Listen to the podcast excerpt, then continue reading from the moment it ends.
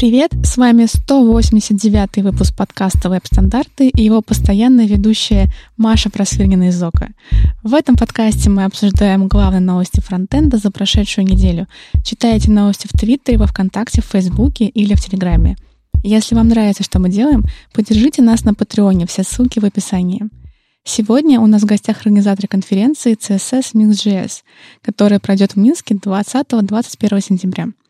Павел Овцевич, Анна Селезнева и Никита Дубко. Ребята, привет! Расскажите о себе в двух словах.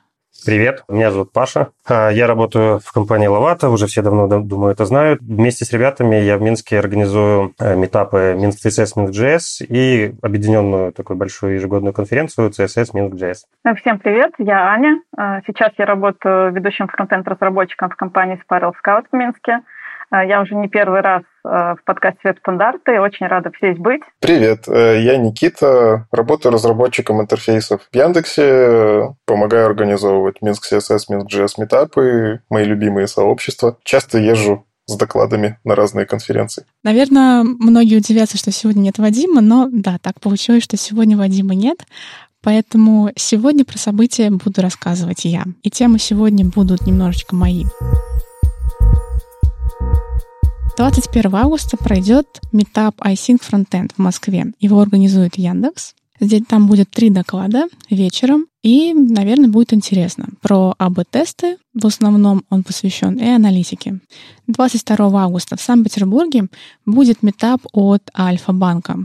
Тоже три доклада, тоже вечером. Тут тоже много про тесты, про Node.js и про WebGL. Кому интересно, приходите.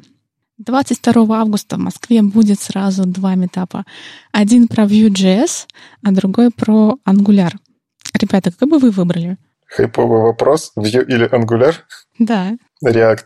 Ну, из этих двух я бы выбрала Vue, потому что он как-то ближе по идеологии. Хотя я с ним никогда не работала, ну, я и с Angular никогда не работала. Стоит отметить, что Angular метап будет проходить на английском, и кажется, это интересно просто в виде формата потому что на английском не так много метапов проходит в России и, в принципе, в СНГ. А, в общем, 22 августа будет два метапа про Vue.js на русском и про Angular на английском. И, о, кстати, что интересно, на Angular метапе будет Максим Сальников, Кирилл Черкашин и Минка Гешев, и все они не из России. Ну, по крайней мере, сейчас. То есть это будет еще и, видимо, безупречный английский. Perfect English. 24 августа пройдет Пенза JS плюс Панда Метап в Пензе. Пенза — это, кстати, мой родной город. Я с большой теплотой смотрю на то, что там что-то происходит в плане фронтенда, что там есть живые люди. Кому интересно, тоже приходите. 24 августа это будет выходной, это будет суббота, метап пройдет с 12 по 17 часов. Хороший повод съездить в Пензу. 24-25 августа пройдет конференция Техтрейн в Петербурге. Техтрейн — это очень большая конференция. Она довольно такого начального уровня. Доклады, которые я видела, они в целом тоже начального уровня. Мне кажется, она для всех. То есть, если вы начинающий либо джуниор, то вы найдете для себя информацию. Если вы человек поопытней, то информация, возможно, будет для вас поменьше, но зато это, эта конференция, как я слышала, довольно прикольная. И там можно найти нетворкинг. И, в принципе, они позиционируют себя в этом году, что они смогли затащить крутых спикеров, таких как Джон Ромеро.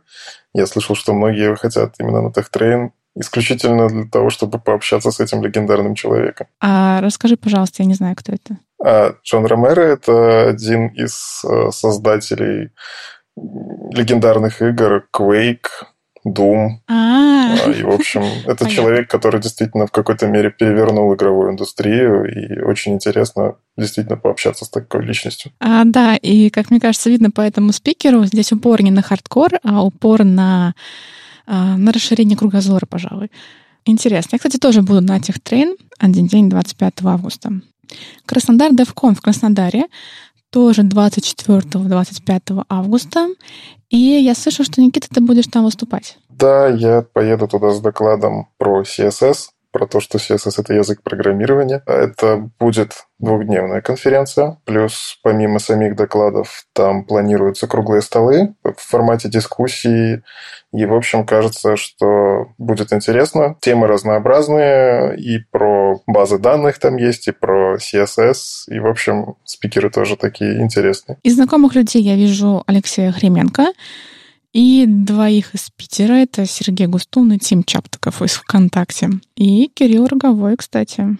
И, наконец, 20-21 сентября будет CSS Minsk.js в Минске. Ребята, как э, там дела? Уже объявлены все спикеры? У нас объявлены все спикеры, кроме одного. Он будет объявлен буквально на следующей неделе. Точнее, спикеры объявлены все, не все темы объявлены. А последняя тема будет объявлена на предстоящей неделе. Эта тема будет от э, Ромы Дворнова. Он очень долго собирался с мыслями, о чем он хотел бы э, рассказать, чем поделиться с нашей аудиторией. И, наконец, э, придумал хорошо отдохнул, вернулся, придумал и прислал нам тезисы. Вот, так что ожидайте на предстоящей неделе. Это будет э, эксклюзивный доклад, он раньше нигде еще не читался, а должно быть очень интересно. Я вот сейчас зашла на страничку покупки билетов, и, блин, тут такая офигенная анимация. очень здорово, очень-очень красиво сделано. Ребята, вы прям крутые. Ой, спасибо. Я там буду ведущей вместе с Андреем Смирновым из Frontend Weekend. И я думаю, будет круто. Так как сегодня нет Вадима, и я фактически осталась за главную, поэтому первая новость, про которую мы скажем, это MAF.ML. Недавно, ну где-то уже месяц назад, MAF.ML появился в Chromium. И появился довольно-таки неплохо. Например, если посмотреть на сравнение, а, скажем так, идеального рендеринга формул и того, что получается у MAF.ML в Chromium, то получается очень круто вообще очень здорово. Я не увидела никаких дефектов. Возможно, по мелочи что-то можно найти. Но в целом, мне кажется, что на первый взгляд это уже можно использовать. То есть, когда они внедрят это уже в Chrome, они собираются также внедрить это не только в Chrome, но и в Firefox, и в другие браузеры. То есть, это должно появиться и в Gecko, и в Blink. И мне кажется, это уже просто можно использовать. Ну, тут остается вопрос, как э, быть с поддержкой браузеров, которые все еще популярны, так как пока что да, начинается внедрение в Chromium, но это не вся аудитория, и это не самый, как бы это будет в самых последних версиях. Вот просто интересно, как такое фоллбэчить, как делать так, чтобы другие люди тоже, в принципе, видели нужные формулы. Фоллбэчить только один способ, это, естественно, использовать JS-ные э, для MAF про которые я говорила в докладе. А, в своем про MAF.ML в Киеве. И других вариантов я особо не вижу. MAF.ML в каком-то виде, по-моему, он был в Firefox и до этого проекта, но в каком-то не очень хорошем и в Safari. Но в Chrome, конечно, его точно не было, и на старых версиях Chrome, естественно, таким образом не появится, и фалбэчить его придется только на JS движках, если будет нужно. Но, но так как Chrome вечно зеленый браузер, то мне кажется, что через какое-то время уже можно будет на это подзабить. Ко мне, кстати, подходили люди, э, которые пользовались этими инструментами JS-ными, и э, говорили, что удивительно, как все оказывается просто. Потому что кажется, что О, математика, там наверняка все будет сложно, наверняка там придется долго разбираться, а на самом деле все оказывается очень просто. Так что да, и это мнение людей, которые математикой до этого не занимались вообще. Поэтому если все-таки вам вдруг перед вами стоит такая задача, например, вы работаете на а, проекте а, для студентов либо школьников обучающим, где нужно тренировать математику, то не бойтесь использовать JS инструменты, они довольно простые. Мне вот еще, кстати, достаточно интересно, Вадима, хоть здесь и нет, но тема доступности не может не проскочить. Формулы — это достаточно специфическая форма записи информации, и Действительно интересно, как обеспечивать доступность таких вещей. Понятно, что MassML нативный это гораздо удобнее, чем э, картинка, вставленная JPEG типа разбирайтесь как хотите, но тем не менее, это все-таки другая аннотация. Интересно, как с ней работают те же скринридеры. Я не уверена, что на первом этапе есть какая-то доступность, но мне кажется, что реализовать ее более чем реально. И я не знаю, каким образом это работает э, сейчас, когда нет MAFML, даже не в плане браузеров, а вот каким образом люди, например, невидящие, изучают математику, то есть как это для них? Они ее воспринимают на слух, наверное. Я пока ничего не могу сказать. Я не знаю, как это, как, как это работает. Ну, это, кажется, интересная тема для изучения, потому что это тоже информация, и люди, которые не могут видеть, я считаю, что должны иметь возможность как-то эту информацию воспринимать. Но это, кажется, прям тема для такого research а, как это сделать, чтобы люди действительно смогли ее воспринимать вполне себе удобно. Довольно интересно, как вообще э, люди изучают математику, э, которые ну, не могут видеть, и то есть им приходится воспринимать это на слух.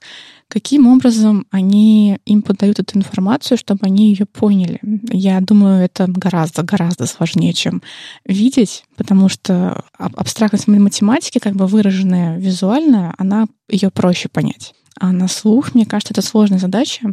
Но интересно, я уверена, что в 2019 году в топовых университетах по-любому есть какие-то программы, а, какие-то способы, каким, каким образом они это делают. Помню, что не так давно, несколько подкастов назад, мы обсуждали, что происходит, когда скроллится лента ВК, либо лента Твиттера, что нужно вот эти вот старые ноды удалять, и показывают только те ноды, ну, дом-ноды, которые в данный момент являются видимы. И Chrome помог разработчикам э, в плане картинок. А что, например, вы обычно делаете, если у вас есть много картинок на странице, и много из них находится за пределами видимого окна браузера? Ну, мы у себя по умолчанию, естественно, делаем loading, только не нативный. Сегодня заказчики стали прокачаннее, грамотнее, и каждый второй уже прогоняет в любом случае э, работу перед приемкой хотя бы через э, Lighthouse. При этом меня на самом деле поражает, когда приходят люди на собеседование и не знают, что такое Lighthouse, а заказчики знают и просят. Поэтому для нас, для нашей компании, например, это абсолютная реальность в силу запроса рынка. И мы уже, наверное, года полтора по умолчанию, мы в основном в последнее время на e-commerce специализируемся, по умолчанию мы делаем отложенную загрузку картинок. Я точно не скажу, какими именно библиотеками, инструментами наши ребята пользуются, но по умолчанию то, что находится в viewport, грузится сразу, все, что не попадает в начальный viewport, э, грузится в отложенном режиме. Начиная с Chrome 76 добавлен атрибут loading, который можно добавить эм, тег img. У него три значения — auto, lazy и eager. Lazy означает ленивую загрузку, что, собственно, загружаются те картинки, которые находятся в видимой части окна, а те, что находятся снизу, не загружаются. Edger свойство означает, что загрузить нужно все картинки, независимо от того, где они находятся на странице. И есть также э, значение auto, но оно обозначает по умолчанию э, ленивую загрузку, lazy загрузку. И мне кажется, это обалденно. То есть Chrome делает работу за разработчиков. Сейчас даже думать не нужно. Даже auto э, значение будет означать ленивую загрузку. Chrome все сделает за нас. Насколько я читала, э, lazy loading поддерживается также для iframe. Э, к сожалению, сейчас там нет какой-то настройки по поводу попадания в область экрана. То есть нельзя задать какие-то значения для того, чтобы рассчитать более точное попадание в область экрана там, или поставить какой-то Э, дополнительный отступ, э, но в любом случае это очень хорошая тенденция. Э, я так понимаю, сейчас это такая экспериментальная фича, и разработчики, посмотрят, разработчики браузеров посмотрят, насколько активно ее начнут использовать разработчики. Пока они не планируют добавлять лодинг для других элементов, хотя очень жаль. Ведь, например, очень часто делают Infinitive Scroll примерно похожими средствами. Но э, будет очень здорово, если это будет развиваться, и в дальнейшем действительно нам придется делать меньше этой работы по расчетам попадания элементов в видимую область экрана. А как же Intersection Observer? Это же уже штука, которая приехала и постепенно будет распространяться. Это уже нативный способ. Правда, JavaScript API, но тем не менее. Но тебе не нужно задумываться в том-то и прелесть, что когда ты используешь атрибут loading, ты просто добавляешь один единственный атрибут, и без всякого JavaScript браузер уже умеет делать lazy loading. Причем касательно того, что это эксперимент, э, на самом деле этот атрибут уже был год назад внедрен э, в канарейку Chrome. И мы, кстати, это обсуждали э, в выпуске веб-стандартов, когда я тут был. И, в общем-то, да, это было за флагом, можно было включить Enable Lazy Image Loading. Это до сих пор можно так включить, но за год э, ребята из Chrome реализовали, тестировали, видимо, и решили, что все, пора выкатывать, и это очень здорово. Ну, то есть ты на HTML можешь управлять тем, что страница пользователя грузится быстрее. Intersection Observer, конечно же, никуда не денется, э, и э, очень здорово вообще, что есть такая возможность. И, например, нам она очень часто помогает решать какие-то задачи, э, связанные с манипулированием элементов на экране. Но, тем не менее, хорошо, что такие вот типовые кейсы, именно как ленивая подгрузка картинок, уже автоматизируются. И более того, некоторые компании даже это используют. Тоже, кажется, на прошлой неделе выходила статья на медиуме от одного из разработчиков компании BBC, и они попробовали использовать, э, как раз просто добавили атрибут loading lazy а, в один из внутренних э, своих продуктов, и у них был показатель что-то около 50% сокращения времени загрузки страницы просто одним атрибутом. Это здорово, это как минимум пользователям хорошо, они меньше расходуют трафика и быстрее все это работает. Это здорово и серверам, которым как бы не нужно обрабатывать запросы на картинки, которые не загрузились. В общем, кажется, все в плюсе, и было бы здорово, если бы такие подробные э, внедрения были и дальше, когда браузер действительно сам помогает оптимизировать максимально использование ресурсов. Да, мне вообще кажется, что браузер делает уже такое огромное количество разных нюансов, которые, казалось бы, должен делать фронтендер. Вот что ленивая загрузка картинок, что а, V8, который там делает наиболее эффективный алгоритм из вашего кода. И это это прямо обалденно. Браузер получается умнее, чем, чем фронтендеры. Но я бы сказал, что здесь э, в любом случае это такая тонкая грань. Э, все эти интервенции браузерные, э, они являются тонкой гранью, когда не хотелось бы, чтобы браузер иногда додумывал за разработчика то, что разработчик не хотел бы делать. А, я, если не ошибаюсь, э, по-моему, была статья насчет того, что а, на мобильных версиях э, Chrome собирается делать интервенции, это где-то год назад была новость такая, интервенции относительно работоспособности JavaScript. И вот здесь это весьма спорная тема, поэтому браузеры умеют многое и во многом помогают, но, мне кажется, нужен, ну, не то чтобы общественный контроль, да, но некое соблюдение баланса а, вот всех этих интервенций браузерных в работу кода, который пишет человек. Общественный контроль, это прям так сурово прозвучало. Я условно говорю про то, что про какие-то нестандартизированные вещи, да, какие-то вещи, которые делаются а, неким вендором, а, преследующим свои какие-то конкретные цели. А, у меня есть, например, свое мнение насчет технологии AMP, а, насчет повсеместного э, ее применения. А, сама по себе технология интересная, и у нее есть определенная ниша. Но, например, то, как Google а, использует свои возможности, свои ресурсы для продвижения технологии, это находится немножко за гранью разумного, скажем так, с точки зрения ну, какой-то этики. Вот, поэтому вот эти интервенции, я именно поэтому применил такое слово «общественный контроль». Lazy loading отлично, это хорошая штука. Но главное, чтобы Google не заигрался слишком сильно с этим. А мне твои слова напомнили интересную статью, которую я недавно видела на vc.ru, о том, что только половина поисковых запросов переходит на сайты, а другая половина остается на поисковой странице.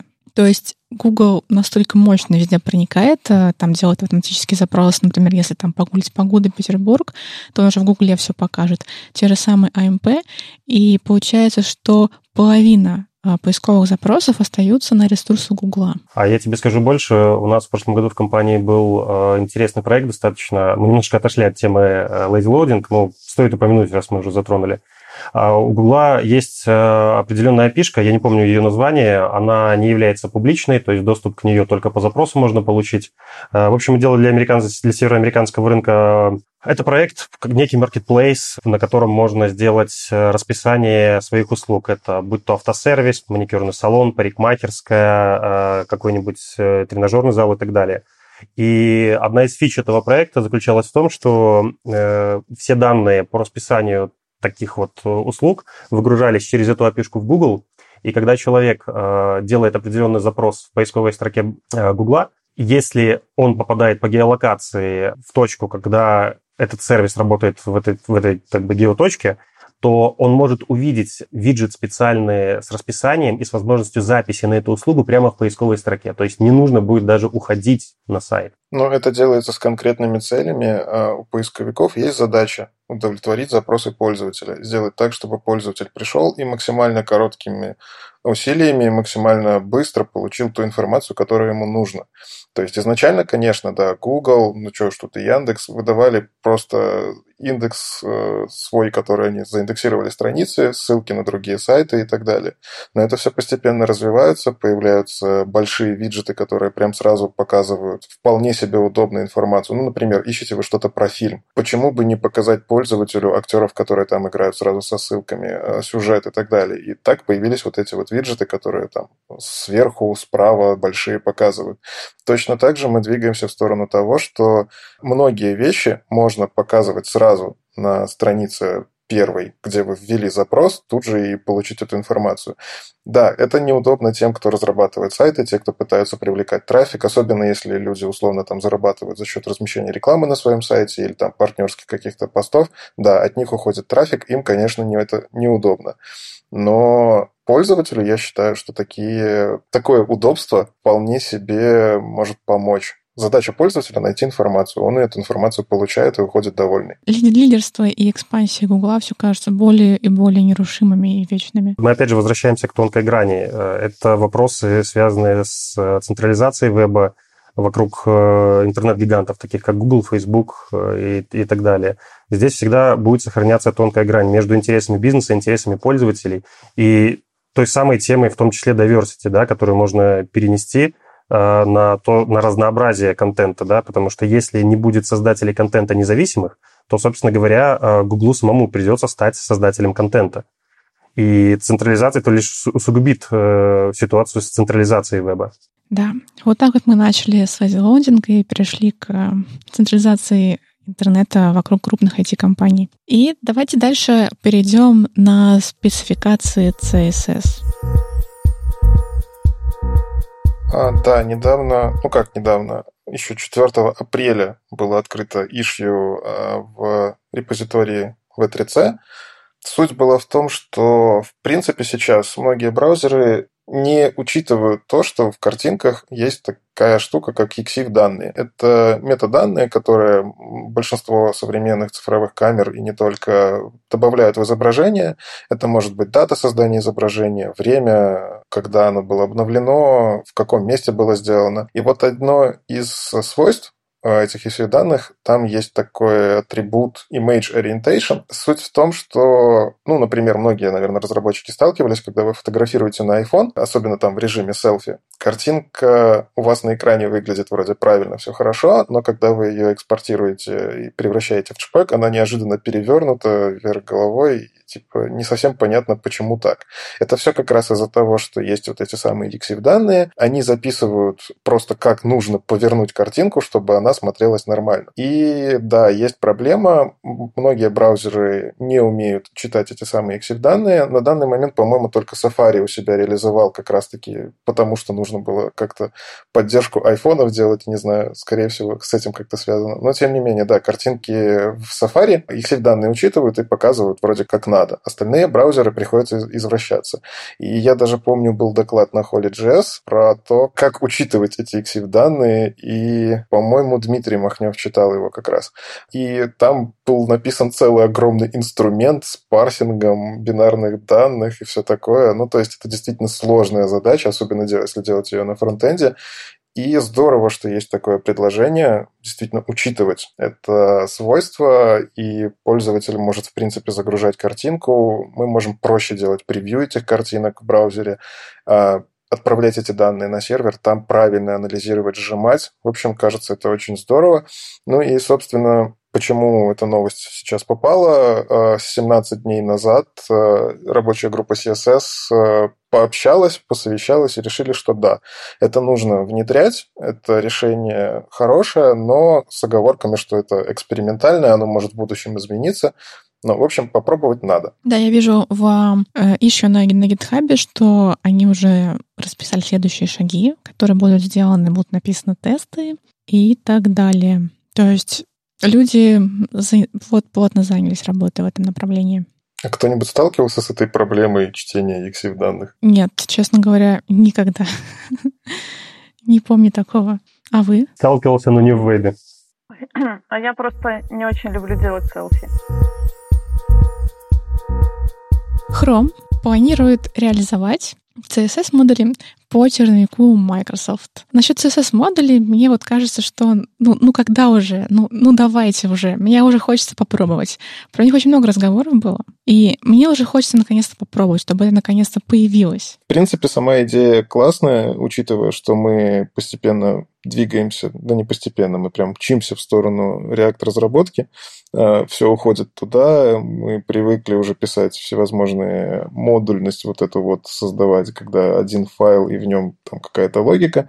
И да, текущее решение, когда нужно подпирать это все костылями для того, чтобы из внешних файлов подгружать, либо прямо в этом же JS мы настраиваем CSS, они не то чтобы сложные, с любой задачей можно разобраться, но все-таки я, допустим, сторонник подхода того, что CSS должен лежать в CSS-файле, просто потому что, ну, мне так удобнее.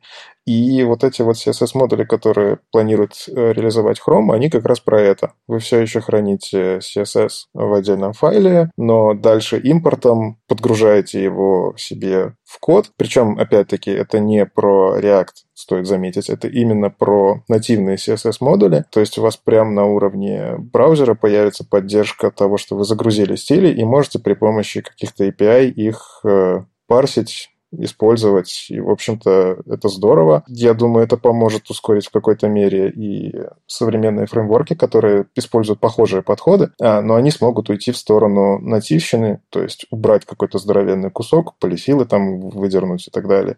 И в итоге у нас получится нативная поддержка того, что сейчас делается костылями. Мне кажется, дело даже не в том, что все движется в сторону React, точнее, все движется в ту сторону, потому что React показал потребность разработчиков. То есть, э, если это представить себе как рынок, где есть инструменты, где есть э, покупатель разработчики, то вот разработчикам это нужно.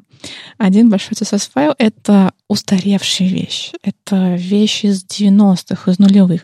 В 2019 году это устарело. Ну, у нас есть препроцессоры, которые могут собирать файлы маленькие в один большой пандл. У нас есть веб-пак, который точно так же умеет это делать. Ну, в общем, это такая холиварная тема.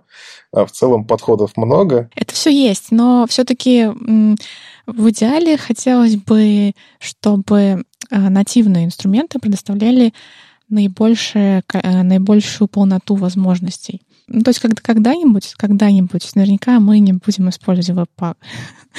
возможно, возможно, наступит момент, когда мы сможем пользоваться там а, только веб-компонентами, CSS-модулями и так далее. В любом случае хорошо, что появляется какой-то стандарт именно уже со стороны разработчиков браузеров. И э, каким-то новым разработчикам не нужно думать, как правильно э, реализовать вот конкретно работу с CSS-файлами. Э, у них уже будет ответ на этот вопрос. И это здорово. В общем, ждем. Я бы сказала за себя, что ждем с нетерпением. Когда же наконец это появится, можно будет это пощупать и посмотреть. Мартин Хоффман написал интересное сравнение BEM и CSS in JS, например, Emotion. А, Никита, так как здесь промелькнула тема BEM, ты из Яндекса, то я не могу не отдать как бы микрофон тебе. Что ты скажешь об этом? Само по себе э, вот это сравнение, оно уже такое давнее, просто э, Мартин Хоффман интересно его оформил. Э, что сделал Мартин? Он сделал две реализации. Реализацию через даже, по-моему, три реализации. Первая – это старым способом, когда мы берем одну здоровенную CSS-простыню, он там заиспользовал CSS-переменные и сверстал таким образом алерты, которые есть на многих сайтах, вот эти вот всплывающие окошки. Потом он то же самое сделал на JSX, то есть он сделал компонент, э, который можно подключить и каким-то образом управлять э, цветами, типами, там, иконками и так далее. Затем он попробовал подключить Emotion.js. Это, я так понимаю, как раз библиотека, которая позволяет э, управлять при помощи JSON-объектов дизайн-токенами.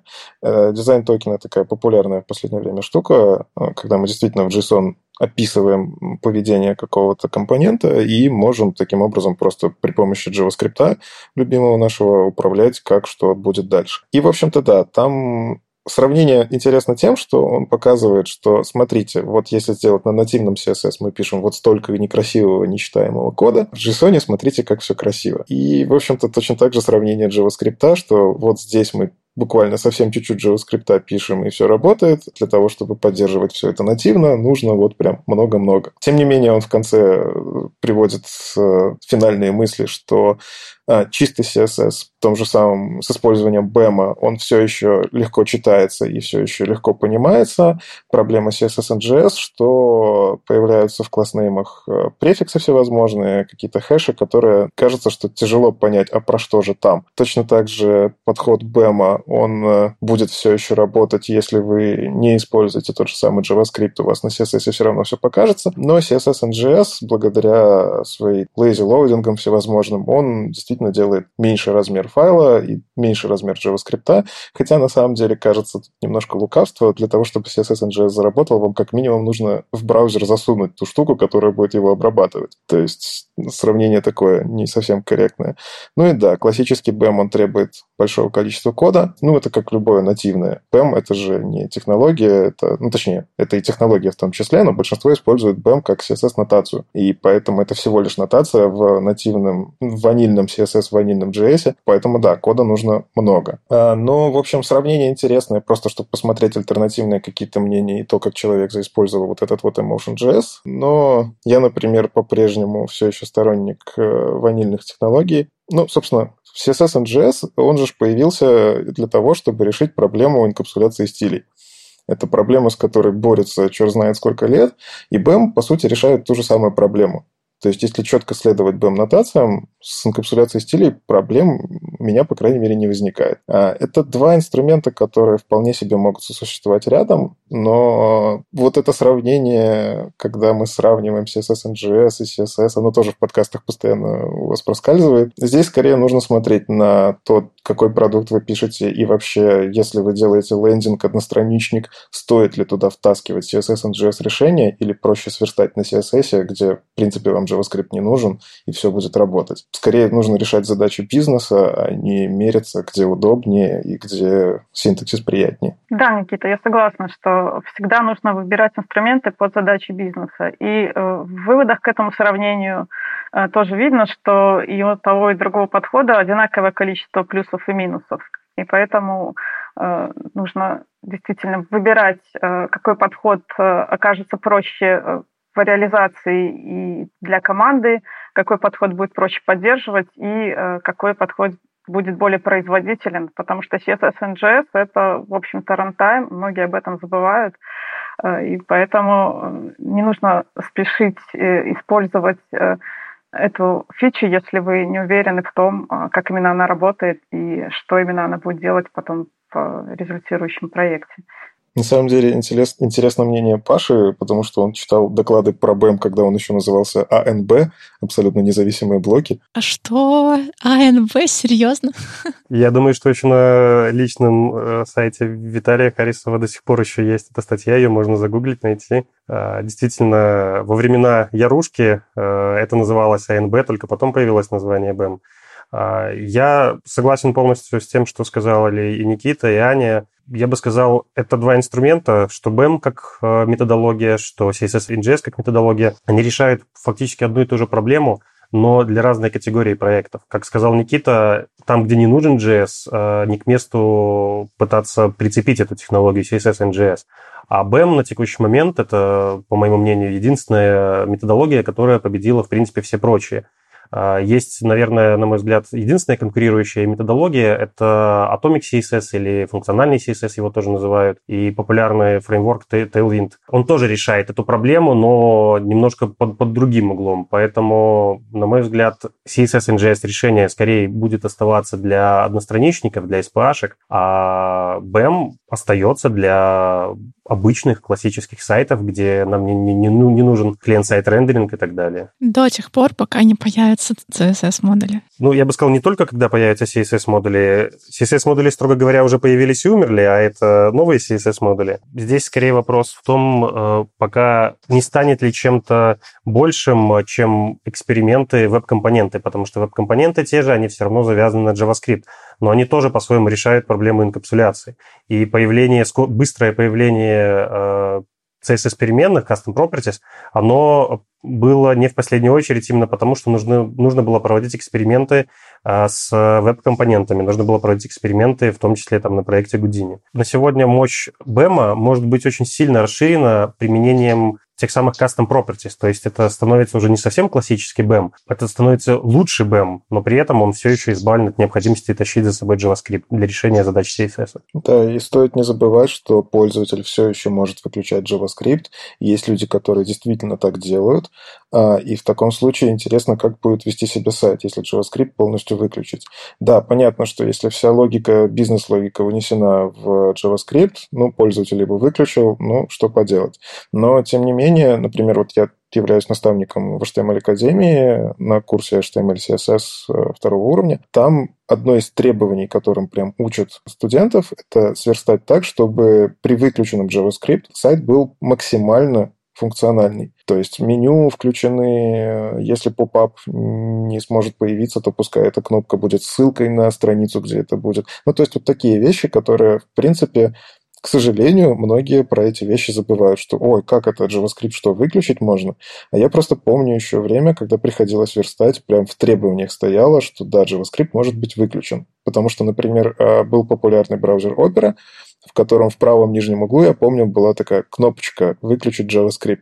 Сейчас это все в браузерах спрятано, а, где-то там в Developer Tools, а раньше это прям была такая фича, которой люди пользовались. Брент Джексон написал статью «Почему вы должны изучить, как использовать CSS и NGS по мотивам предыдущего сравнения. По его мнению, CSS и NGS, его плюсы в том, что если вы не очень знаете CSS, то для вас прикольно использовать CSS и NGS гораздо приятнее.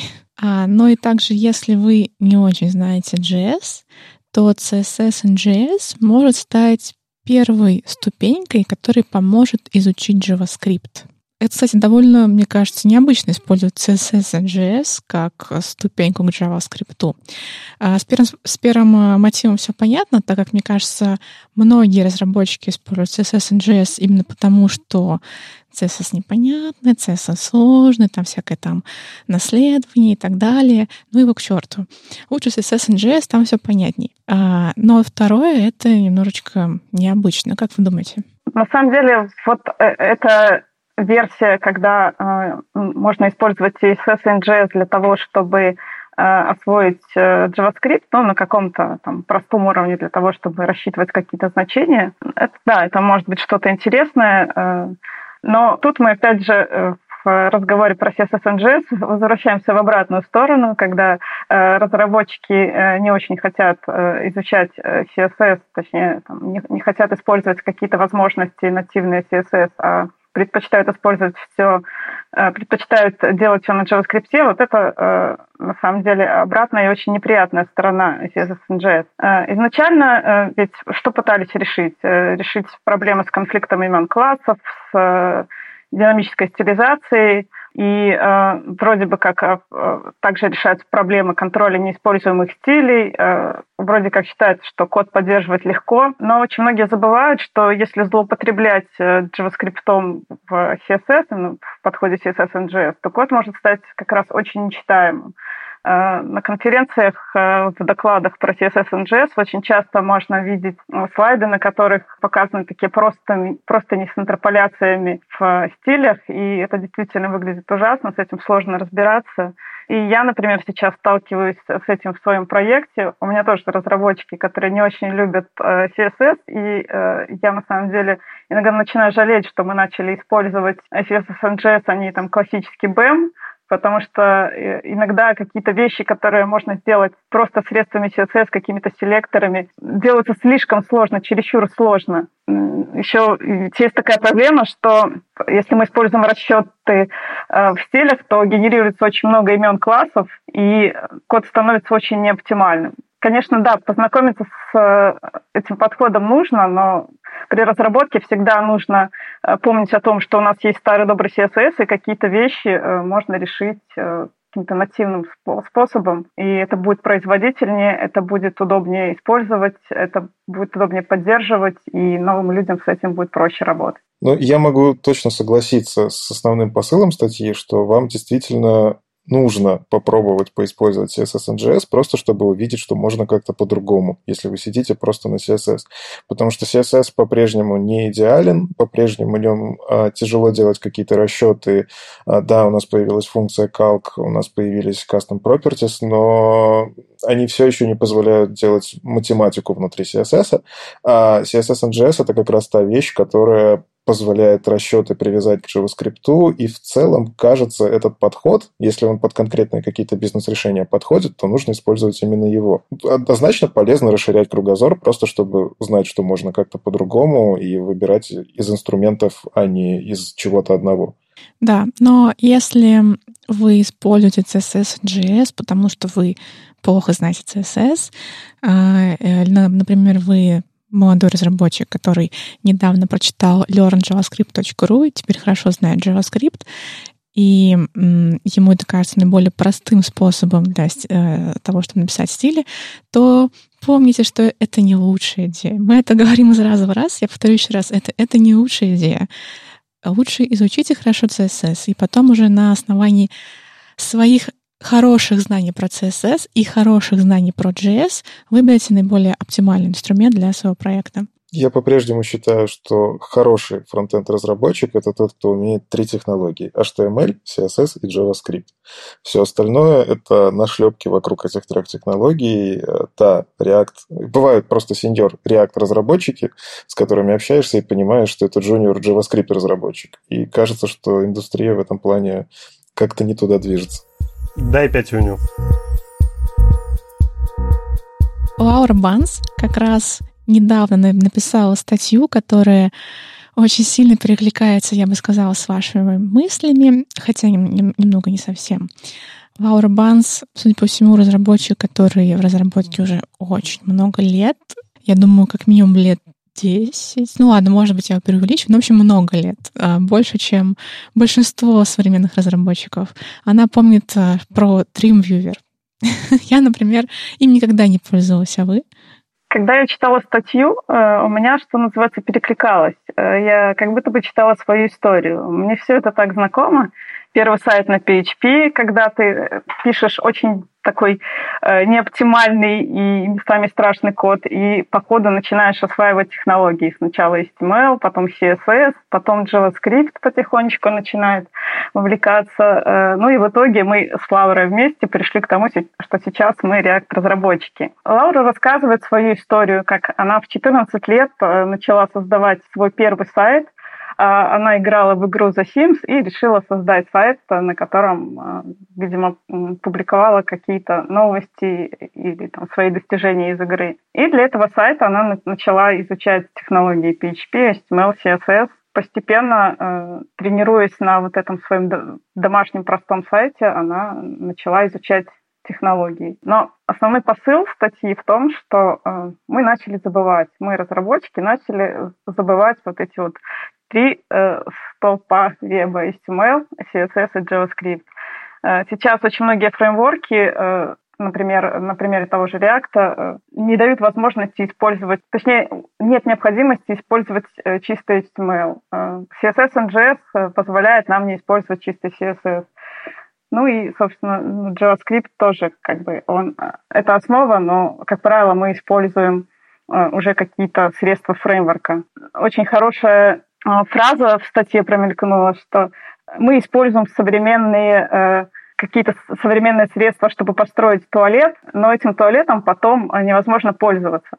А люди, которые умеют чинить туалеты, они не понимают, как починить эти туалеты, построенные с использованием каких-то новых технологий. И в качестве примера приведены такие э, простые вещи, что, например, дизайнер знает CSS, но, например, в нашем проекте он не сможет э, просто так зайти и поправить какие-то правила в CSS, потому что он написан там с использованием, например, какого-нибудь CSS NGS. А, или, например, Product Owner. Он хочет просто поменять одну строчку текста на странице, но ему тоже бывает очень сложно разобраться в том, как написан проект. Попытавшись поправить одну строчку, он может просто сломать все. И это действительно очень грустная история, и она заставляет задуматься о том, что действительно разрабатывая проекты, мы э, не должны забывать э, о том, э, с чего все-таки начинался веб, и нужно все-таки больше ознакомиться с вот этими вот нативными вещами из HTML и CSS. Ну, я думаю, что такая проблема у нас существует не только во фронтенде, в том же бэкенде. Сегодня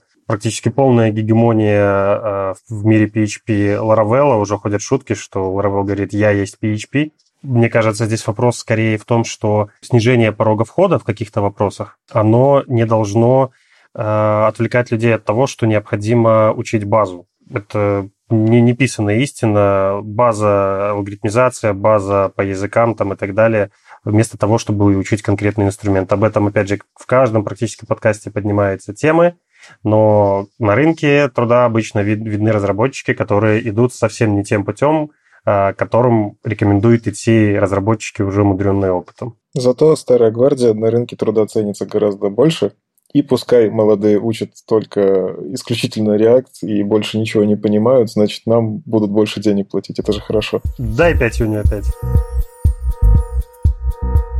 И перейдем от CSS, HTML и JS на тему браузеров. Никита тут принес пару интересных статей про то, как браузеры борются с отслеживанием нашей информации. Ну, на самом деле, это не я принес, это Вадим скинул в редакторский чатик веб-стандартов. А, две интересные. Это не статьи, это скорее документация у WebKit и Mozilla. И, в общем-то, это документация о том, как браузер планирует предотвращать э, трекинг пользователей тогда, когда пользователь об этом трекинге не знает. Ну, какая есть проблема? Мы сейчас э, все, по сути, заходим в какие-то социальные сети, и у социальных сетей, ну и не только там тот же самый Google, э, Яндекс Метрика и так далее. У них есть э, всевозможные куки, всевозможные механизмы, как э, получать о пользователе информацию. Это делается, понятно,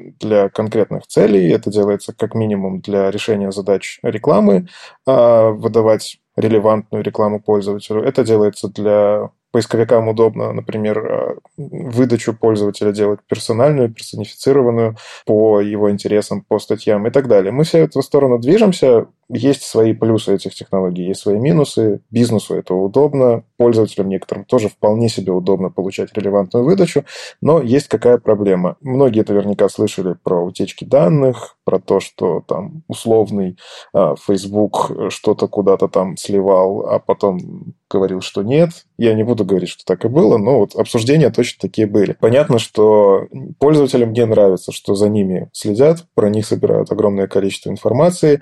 А, он зашел на какой-то просто сайт абсолютно левый, случайно, а неожиданно там сработал какой-то Facebook пиксель, который взял и всю эту информацию куда-то себе сохранил и начал выдавать. Ну, как мы обычно встречаемся. Зашел на сайт кроссовок, и дальше у тебя реклама кроссовок уже постоянно, везде, повсюду. А, собственно, браузер – это тот э, барьер, который на самом деле может помогать пользователям, так как у браузера есть механизмы контроля JavaScript, отслеживания, какие запросы делаются.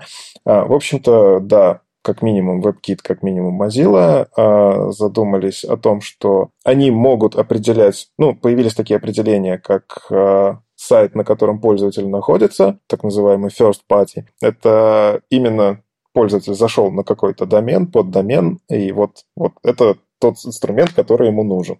А third party, то есть сторонние сайты, это как раз, которые этим доменам не соответствуют, это, скорее всего, какие-то подключенные метрики и так далее. А есть как бы это привилегированные third party, это которые про как раз когда пользователь, в принципе, ты не против, чтобы его трекали. И идет развитие в сторону того, что, как минимум, WebKit предлагает, а, мы будем пользователю показывать, что за ним следят. Пользователь, если хочет, да, я разрешаю, следите за мной. Если не хочет, он не разрешает. И уже браузер на своем, а, на уровне браузерном прям будет э, не давать отправлять всевозможные маячки, а, кнопки будут срабатывать не так, как их задумали. Тут, конечно, тоже есть опасность. Это в какой-то мере ломает а, JavaScript, это в какой-то мере ломает просто запросы, а, но тем не менее это про заботу о пользователях, и здорово, что такие корпорации, которые, ну, к сожалению, да, WebKit и Mozilla это не основная доля рынка, то есть хорошо бы, чтобы подключили сюда и активно поддержали Chrome, но в целом это классное движение, это классно, что про это говорят, и мы в эту сторону движемся. Из полезного а, могу добавить, у Google есть сайт takeout google.com, в начале takeout, где можно выгрузить свои данные, все, которые он сохранил. Я, кстати, выгрузила и посмотрела. В целом там ничего особого нет. А, но есть одна папочка, где он трекает все мои покупки на сайтах, даже которые не связаны с Гуглом, на которые я не переходила через Google, а перешла напрямую, но, видимо, он трекает их через браузер. Я слышала, что некоторые находили в архивах э, даже записи разговоров э, по телефону там или какие-то голосовые сообщения. Да, я, похоже, читала в Твиттере, поэтому, кстати, я и пошла тоже выгружать архив данных, чтобы посмотреть. Но, возможно, у них Android, у тех, э, у кого запись разговоров, если есть в архивах. Хочу добавить, что тоже считаю, что это очень правильная такая штука. Это сродни отсутствию мелкого шрифта в договоре, да, а явному указанию, явно, явной прописи неких положений договора. Когда пользователь явно может принимать решение, э, когда он понимает, что за ним следят, и он может сделать взвешенное решение, Никита правильно сказал, кому-то совершенно э, не важно, что за ним следят, ему это удобно, но польза за пользователем должно сохраняться право выбора. Хочет, чтобы за ним следили или не хочет. И если браузеры движутся в эту сторону, это очень отличная инициатива. А вот такой вопрос. Кто из вас читал при установке Chrome пользовательское соглашение? А, я нет. Я не пользуюсь Google Chrome, я пользуюсь Firefox. Ну, неважно, браузером, которым ты пользуешься. Нет, разумеется, вот это пользовательское соглашение, оно слишком гигантское для того, чтобы его вдумчиво прочитать а, и правильно все понять, тем более, как бы английский не родной для меня язык разумеется. Но, тем не менее, есть просто определенная репутация компаний на рынке, и делая свой выбор, я делаю очень осознанный выбор при пользовании какими-то программными продуктами. И, например, с Firefox я с версии 1.5, и я ни разу его не менял, даже какие-то самые сложные для него годы, когда он отжирал память и крэшился там каждые полчаса там и так далее. Я как бы верил в эту компанию и продолжаю в нее верить. А, и в связи с этим, например, лично я очень сожалею, потому что закрылся проект Firefox OS, а, который мог бы нам дать альтернативные телефоны, альтернативную платформу, которая также а, могла бы быть независима от коммерческих интересов компании, которая производит такую платформу. Да, Никита, Никита, ты прав, нужно читать пользовательские соглашения. Э, ведь даже были какие-то истории с тем, что над пользователями как бы пошутили или проверили на внимательность э, и написали мелким почерком, если вы читаете это, то позвоните там или там напишите по какому-то адресу, мы вам пришлем деньги за то, что вы такой внимательный пользователь. Но даже такие уловки не работают. И да, я каюсь, я не читала. Я вспоминаю, как у меня один знакомый э, рассказывал историю, что он у себя в дипломе написал «Тот, кто дочитает до этой строчки, тому э, проставлюсь пивом», и никто так это пиво и не попросил. А, нет, я, к сожалению, тоже не читаю пользовательские соглашения. Просто почему я про это вспомнил? Виталий Фридман вот как раз недавно читал на Rolling Scopes доклад э, про приватность данных пользователей, и он собрал очень интересные пункты во многих пользовательских соглашениях.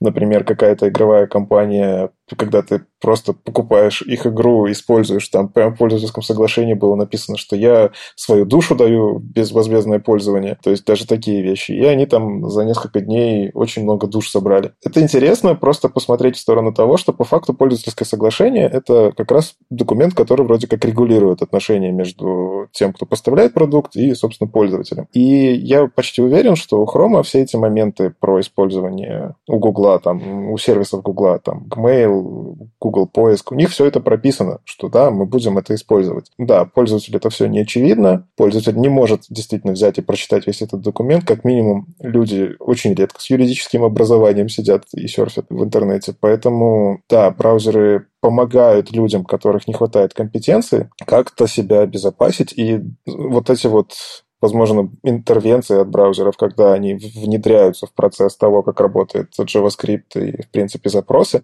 может пойти на пользу, если пользователь действительно не хочет, чтобы за ним следили. В общем, читайте пользовательские соглашения, ну или, по крайней мере, попытайтесь.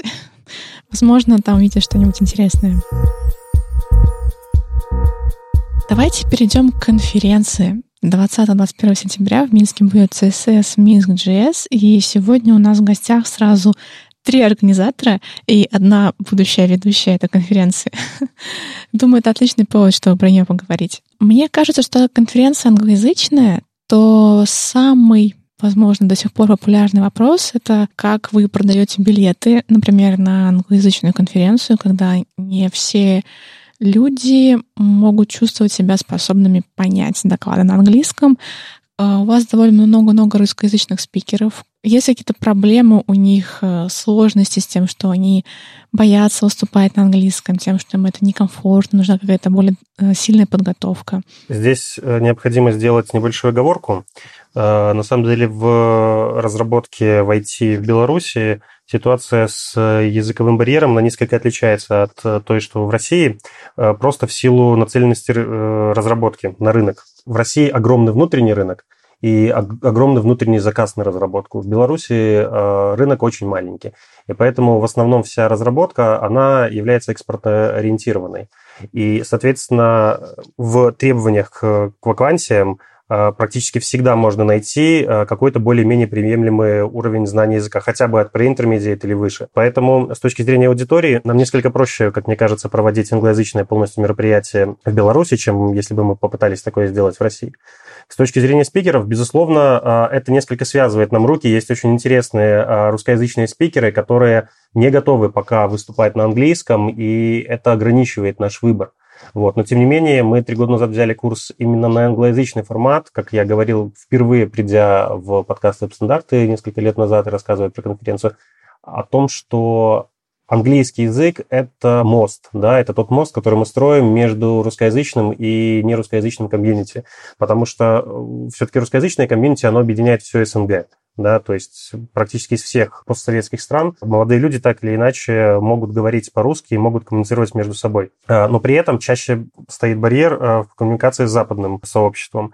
И в прошлом году к нам приезжал Петр Мюллер, который как раз-таки в одном из интервью, которые мы собирали во время мероприятия со спикерами, сказал, что это отличная идея а, провести именно англоязычное мероприятие, потому что оно позволяет двум комьюнити, которых разделяет языковой барьер, как-то интегрироваться друг друг в друга, потому что на самом деле ведь огромное количество инструментов, в том числе для фронтенда, сделано русскоязычными ребятами. И э, всегда есть э, что рассказать, э, поделиться какими-то идеями. Тот же BEM, да, он родился очень давно в русскоязычном комьюнити, а похожие подходы, хотя бы тот же SMAX, да, в какой-то мере похожий на BEM, а, родился сильно позже. И в какой-то момент автор Смакса вообще в Твиттере написал, что Smax а, – это BEM, забудьте про Smax, используйте BEM.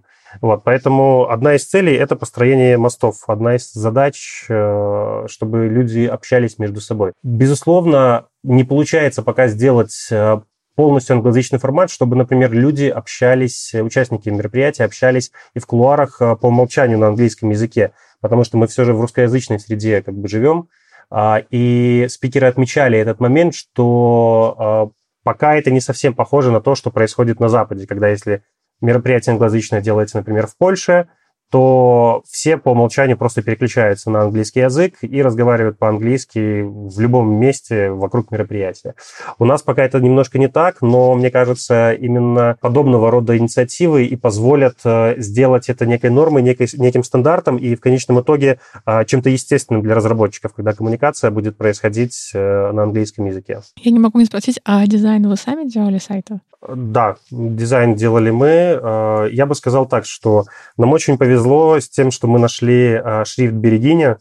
Это шрифт одного из эм, представителей IT-сообщества в Беларуси, Михаила Бояринова. Он сделал шрифт, э, на основе которого, вокруг которого мы построили, собственно говоря, идентику всего мероприятия. Он был в прошлом, у нас, в прошлом году был у нас гостем. Что хотелось передать таким дизайном?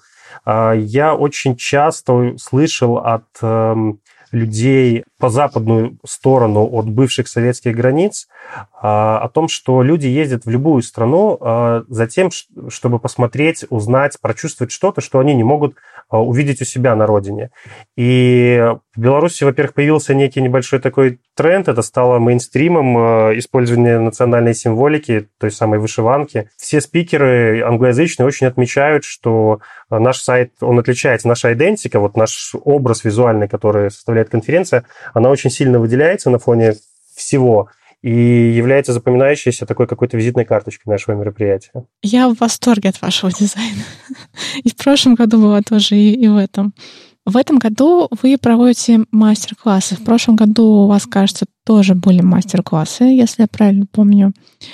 А пользуются ли они популярностью покупки билетов на них? Да, в прошлом году мы тоже проводили мастер-классы. Они были, шли параллельно с э, докладами. В этом году мы решили вынести мастер-классы в отдельные дни, просто потому что, да, был фидбэк, что люди хотели и доклады классные послушать, и на воркшопе посидеть, и мы пошли навстречу. В этом году у нас, по сути, конференция будет идти 4 дня. Первые два дня у нас будут воркшопы, а затем доклады. Воркшопы – это еще возможность привести э, очень известных людей, которые, допустим, не специализируются на докладах, но зато э, предпочитают проводить воркшопы. Э, вот, например, Виталий Фридман – который уже очень хорошо знаком минчанам, ну, я думаю, что в русскоязычном сообществе э, все его знают. Э, он не очень любит делать доклады, потому что у него очень много информации, которой он хочет поделиться, и он э, в том числе не любит проводить какие-то короткие воркшопы. И поэтому мы предоставили ему возможность провести полнодневный воркшоп, на котором он сможет рассказать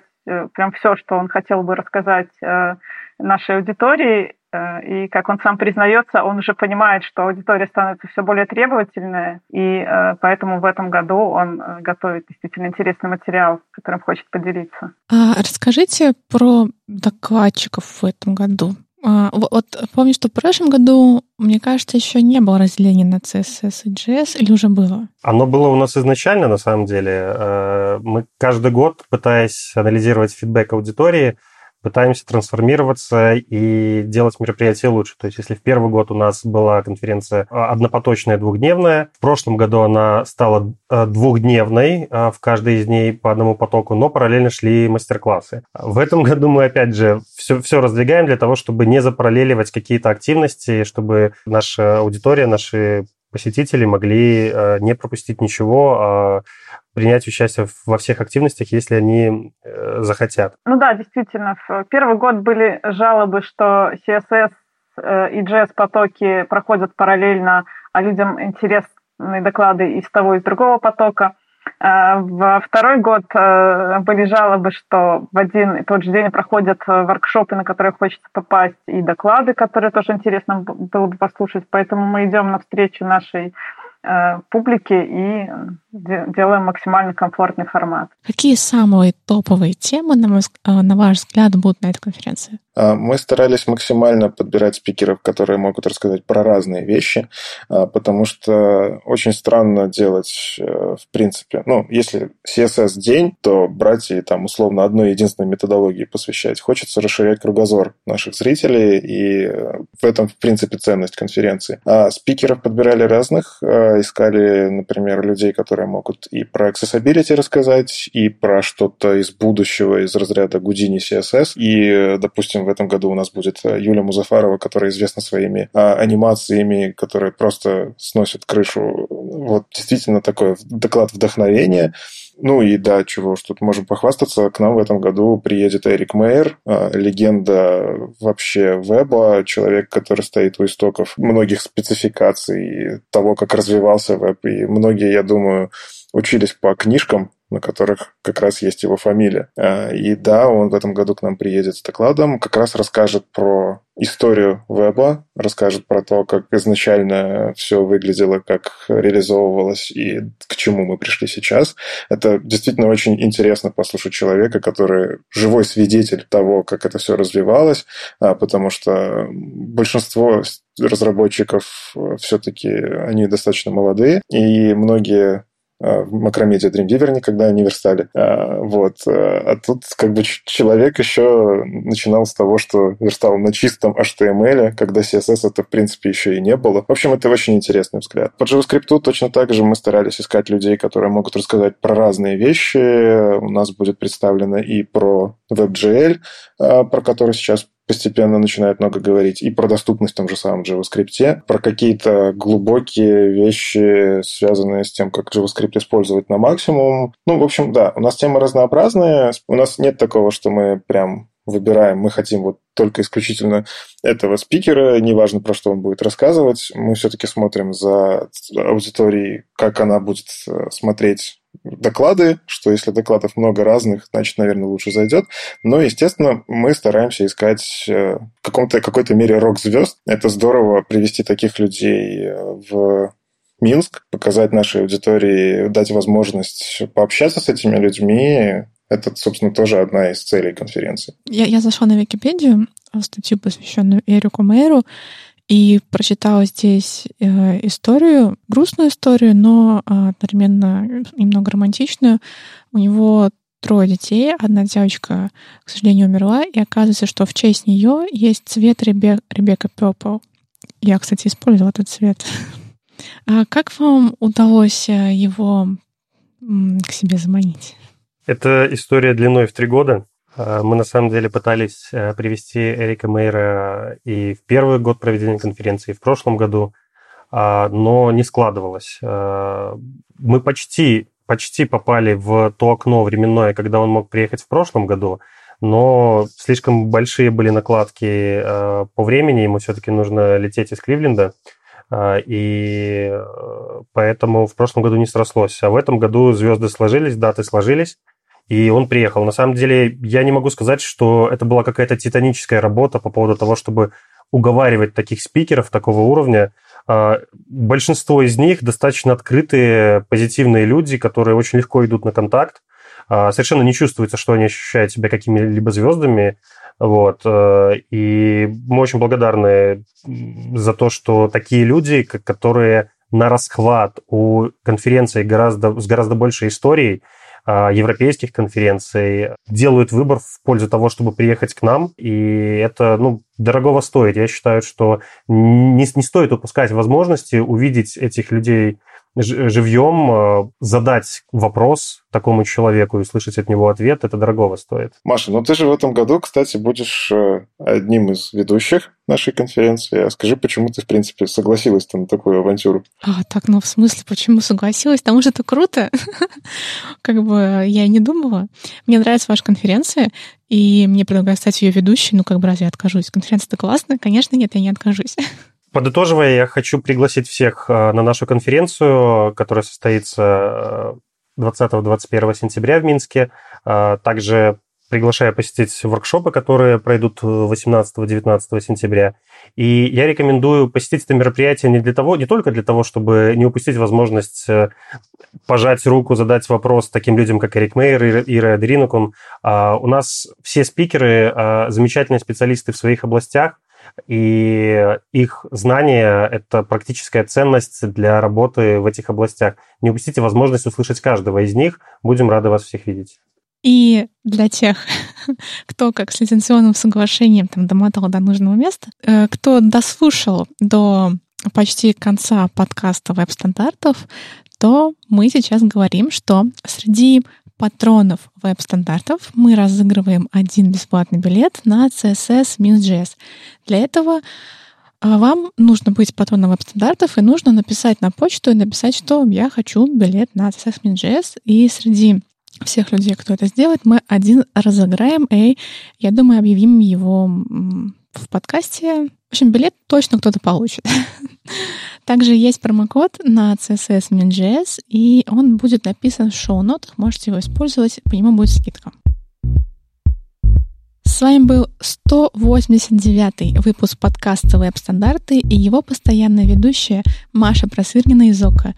Слушайте нас в любом приложении для подкастов на Ютубе, во Вконтакте и не забывайте ставить оценки и писать отзывы. Это помогает нам продолжать. Если вам нравится, что мы делаем, поддержите нас на Патреоне, все ссылки в описании.